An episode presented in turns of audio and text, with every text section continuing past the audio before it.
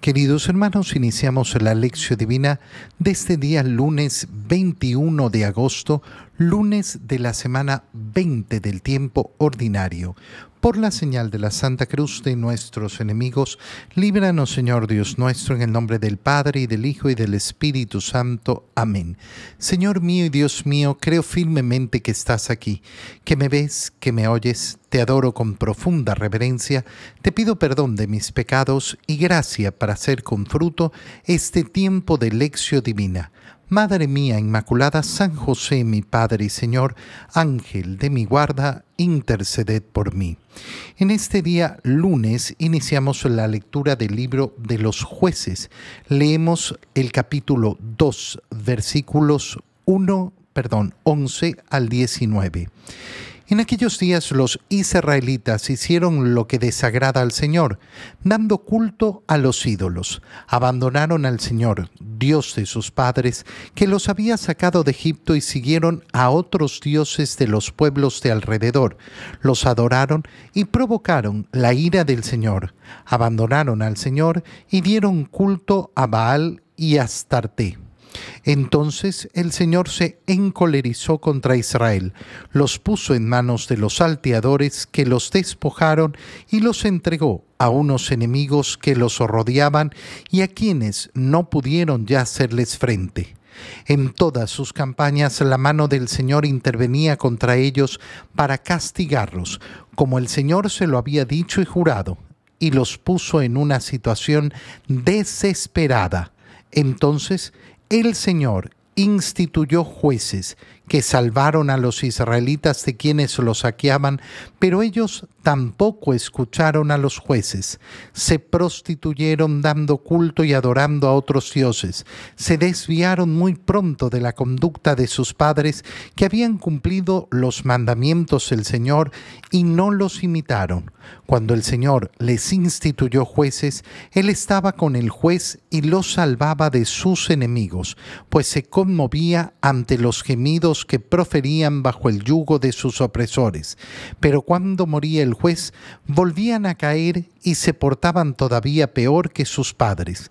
Seguían a otros dioses, les daban culto, los adoraban y volvían a sus prácticas y a su conducta obstinada. Palabra de Dios. ¿Qué es lo que tenemos en la lectura del libro de los jueces que acabamos de dar? Esa infidelidad constante de los israelitas para tomar otros dioses, para adorar otros dioses, para caer en esa idolatría que tanto detesta el Señor. Nosotros estábamos leyendo hasta el día sábado el libro de Josué y habíamos visto justamente cómo Josué llama a esa renovación de la promesa de la alianza al pueblo de Israel. Van a servir al Señor diciéndoles lo que él iba a ser, mi familia y yo serviremos al Señor.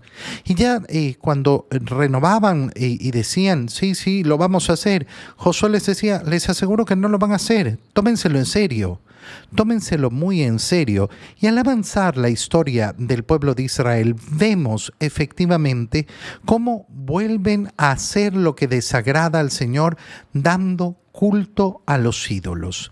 Es importantísimo darnos cuenta de que ese pecado de dar culto a los ídolos no es un pecado que ha quedado en la antigua alianza.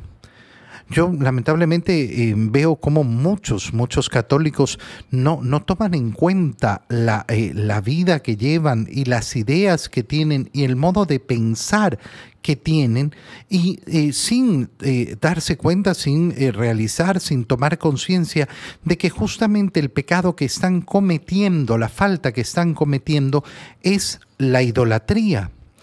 La idolatría que se manifiesta de tantas y tantas formas y tantas maneras.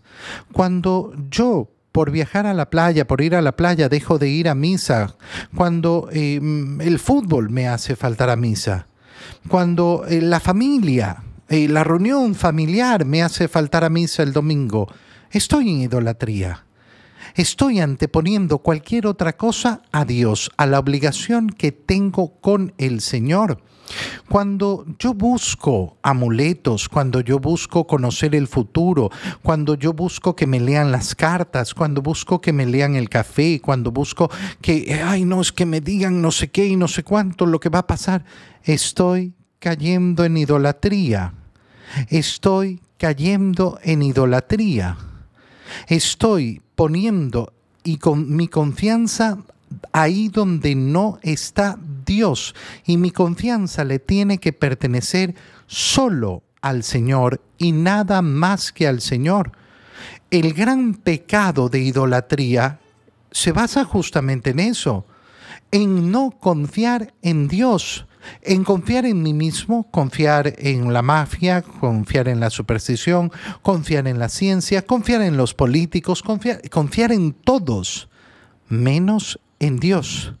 Por eso es tan hermoso, tan grande, tan bello cuando nosotros nos damos cuenta de la profundidad de lo que significa la frase en ti, en ti confío, que no puede ser una frase de la boca para afuera, que tiene que ser una realidad profunda y verdadera.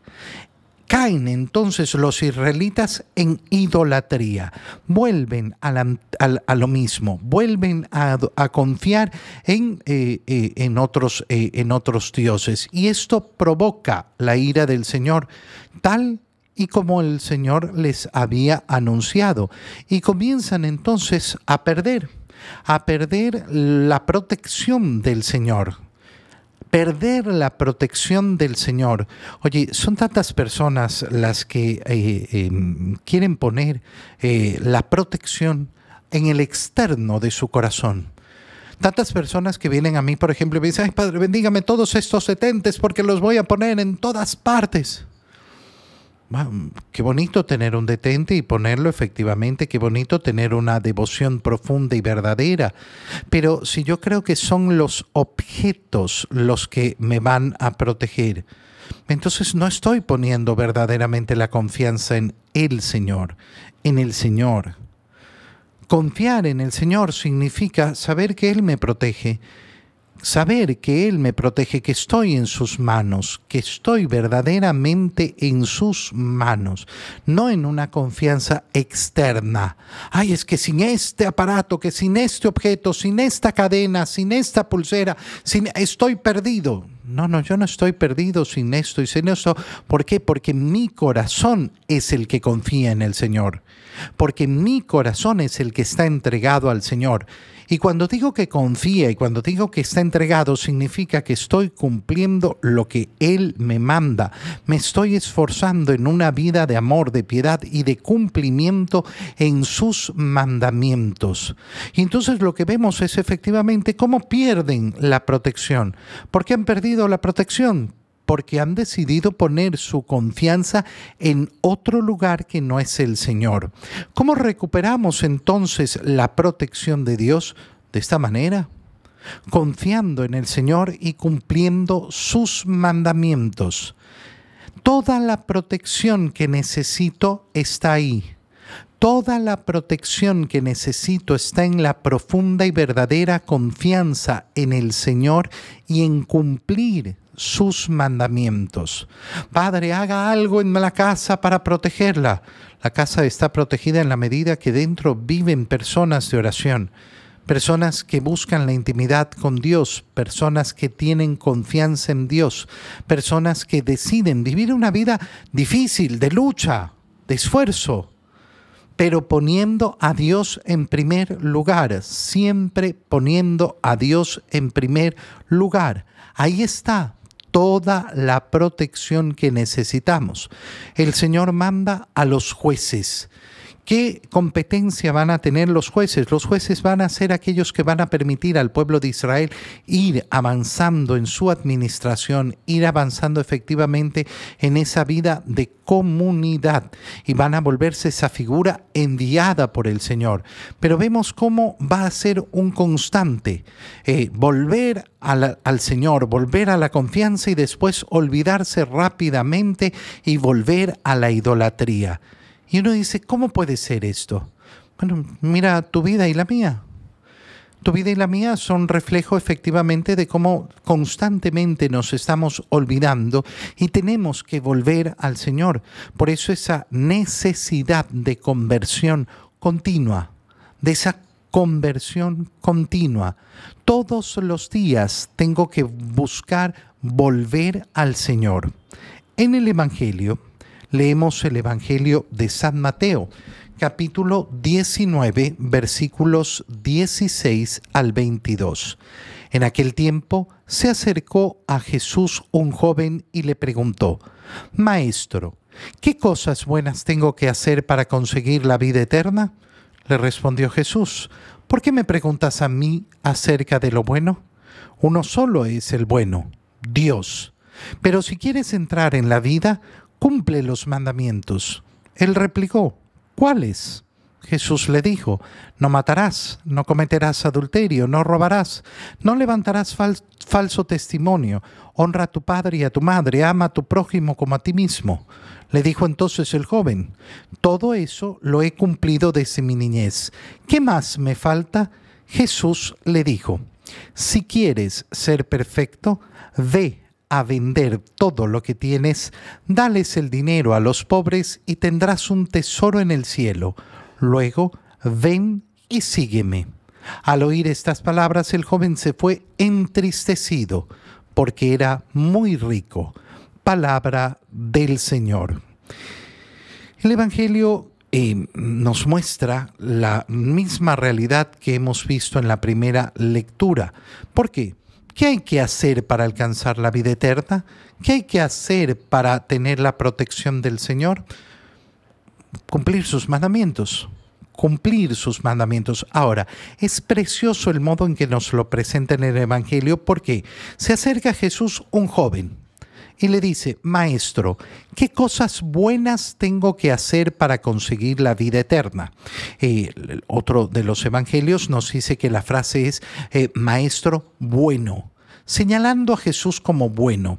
Sea como sea, señalar a Jesús como bueno o señalar cuáles son las cosas buenas. Es lo mismo. ¿Por qué? Porque aquel que conoce sobre la bondad es lógicamente el bueno. Eh, y entonces justamente la respuesta del Señor es, ¿por qué me preguntas a mí acerca de lo bueno? ¿O por qué me llamas bueno?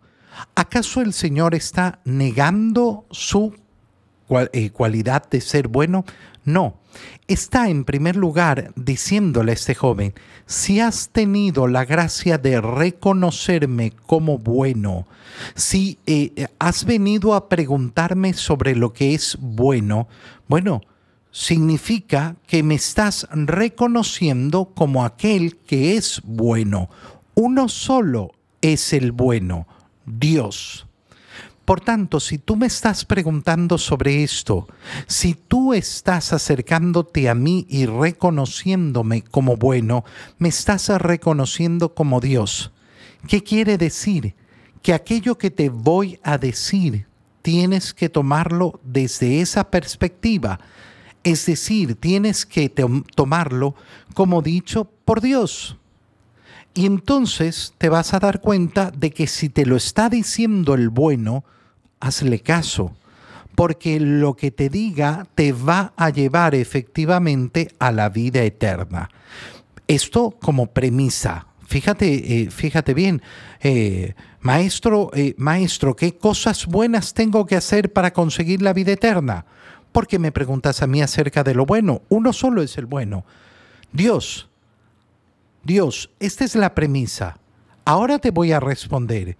Pero si quieres entrar en la vida, si quieres ir a la vida eterna, si tu deseo es ir al cielo, cumple los mandamientos. Es preciosa la respuesta. ¿Por qué? Porque el Señor lo que le está diciendo a este joven, cuidado. ¿Qué estás buscando? ¿Novelerías? estás buscando eh, lo, nuevo, lo sorprendente, lo, último. No, no hay nada nuevo. Dios ya les ha comunicado los mandamientos, los mandamientos ya los conoces. Por tanto, ¿qué novedad estás buscando? Es decir, la puerta, el camino para llegar al cielo, ya nos lo ha dado el Señor. Qué pena da cuando las personas insisten en vivir una vida en la cual no confían en esto. No confían en que el Señor ya nos ha dado el camino hacia el cielo. No tiene nada más que darnos. Es muy triste las personas que andan buscando siempre la novelería. No, es que, es que eh, eh, dijeron por acá y salió no sé quién y ahora no sé cuánto. Hermano, eh, de verdad, todo, todo, todo aquello que necesitamos para nuestra salvación ya nos lo ha dado el Señor. Ya nos lo ha dado el Señor. No necesitamos más. No necesitamos más. ¿Por qué no necesitamos más? Porque el pretender que necesitamos otra cosa significaría no confiar en Dios, no confiar en Él. No, es que me han dicho que, es mejor irse a esta iglesia, que es mejor ir por acá, que es mejor por allá. Bueno, entonces entonces toda la obra de salvación que ha hecho el Señor ha sido inútil. Piensa, por ejemplo, ¿de dónde vienen todas las iglesias protestantes? De la, eh, eh, la, eh, del movimiento que origina Lutero. Estamos hablando del año 1500. ¿Y qué pasó antes? ¿Qué ocurrió antes de Lutero? Ah, no, es que habían malinterpretado todo. 1500 años malinterpretando todo. O sea, Jesús, ¿quién es? El inútil que no fue capaz de dar la doctrina que nos conduce al cielo. Tuvo que venir Lutero para revelarla verdaderamente. ¿Por qué? Porque era mejor que Jesús. No, hermano mío, no, no se puede ser tan eh, inconsecuente. Jesús nos ha dado desde el inicio de la predicación todo, todo lo que necesitábamos para alcanzar la gracia de Dios, todo lo que necesitábamos para alcanzar la salvación. Cumple los mandamientos, no hay más. ¿Cuáles? pregunta el joven. No matarás, no cometerás adulterio, no robarás, no levantarás falso testimonio, honra a tu padre y a tu madre, ama a tu prójimo como a ti mismo. ¿Qué tiene de especial la lista que acabamos de escuchar de Jesús? Que salta los tres primeros mandamientos. Que salta los tres primeros mandamientos. Fíjate bien, agarra todos los mandamientos que se refieren al prójimo. Todos los mandamientos que se refieren al prójimo. Va a reservar los tres primeros mandamientos que se refieren al amor a Dios. De alguna manera, lo que ha contestado Jesús es, ama al prójimo. Ama al prójimo. No matar, no cometer adulterio, no robar, no levantar falso testimonio, honrar padre y madre, eh, amar al prójimo. Amar al prójimo. ¿Por qué el Señor no ha partido de ese amor a Dios? Por lo que va a venir a continuación. ¿Por qué? Porque el joven le dice, todo eso lo he cumplido desde mi niñez. ¿Qué me falta? Y entonces le dice, eh, le dice Jesús, si quieres ser perfecto. Y esto no es simplemente una opción ah, bueno, si quieres un poquito más. No, no. ¿Por qué? Porque lo que nos exige el Señor es la perfección. Recuerda el sermón de la montaña. El sermón de la montaña eh, en su primera parte concluye diciéndonos, sean perfectos como su Padre Celestial es perfecto. Es decir, que la exigencia del cristianismo es el ideal de la perfección, el deseo de siempre crecer, de amar más. Si quieres ser perfecto, ve a vender todo lo que tienes, dale el dinero a los pobres y ahora tendrás un tesoro en el cielo. Olvídate de esos bienes. Luego ven y sígueme. Es decir, sígueme a mí que soy el bueno me reconociste como el bueno, me reconociste como aquel que sabía sobre lo que era bueno, me reconociste como Dios, solo uno es el bueno, ven y sígueme, es decir, ponme a mí en primer lugar, antes de todos tus bienes, antes de todos tus deseos, ama a Dios sobre todas las cosas. Eso es lo que le está diciendo al joven. Y por eso es que en la primera parte solo le ha contestado sobre el amor al prójimo y ahora le pone la exigencia máxima ama a Dios, ama a Dios verdaderamente y para eso da ese paso de confianza absoluta y total. Pero el joven, como era muy rico, no quiso dar ese paso de confianza verdadera en el Señor, de decir sí, verdaderamente, tú eres el bueno, tú eres el Señor, tú eres Dios, en ti confío. Te doy gracias, Dios mío, por los buenos propósitos, afectos e inspiraciones que me has comunicado en este tiempo de lección divina. Te pido ayuda para ponerlos por obra. Madre mía Inmaculada San José, mi Padre y Señor, Ángel de mi guarda, interceded por mí. María, Madre de la Iglesia, ruega por nosotros. Queridos hermanos, reciban mi bendición para enseñar, eh, para empezar esta semana llenos de la gracia del Señor. En el nombre del Padre y del Hijo y del Espíritu Santo. Amén. Que tengan todos un muy feliz día.